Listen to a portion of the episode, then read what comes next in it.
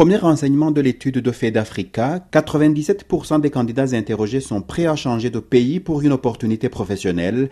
Une première enquête sur le sujet depuis la création du cabinet Fed Africa en 2010. Defaka, directrice du bureau de Paris. C'est un projet qu'on avait initié euh, depuis la création du cabinet, sauf que euh, force est de constater que les données sur le marché sont euh, souvent très floues. Les entreprises reviennent souvent vers nous en nous demandant bah, quels sont les niveaux de rémunération pour ces types de profils?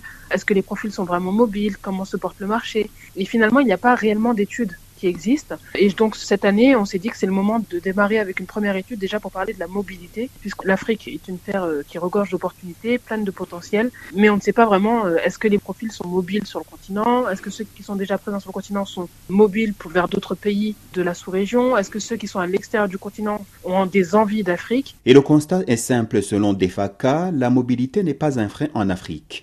L'étude a montré que la priorité des candidats à la mobilité est de rester sur le continent, la présence des d'origine africaine au sein des multinationales implantées sur le continent s'est accélérée ces deux dernières décennies. Pour les cabinets de recrutement, il y a aujourd'hui autant de demandes des profils locaux, des profils de la diaspora et des profils d'expatriés non africains.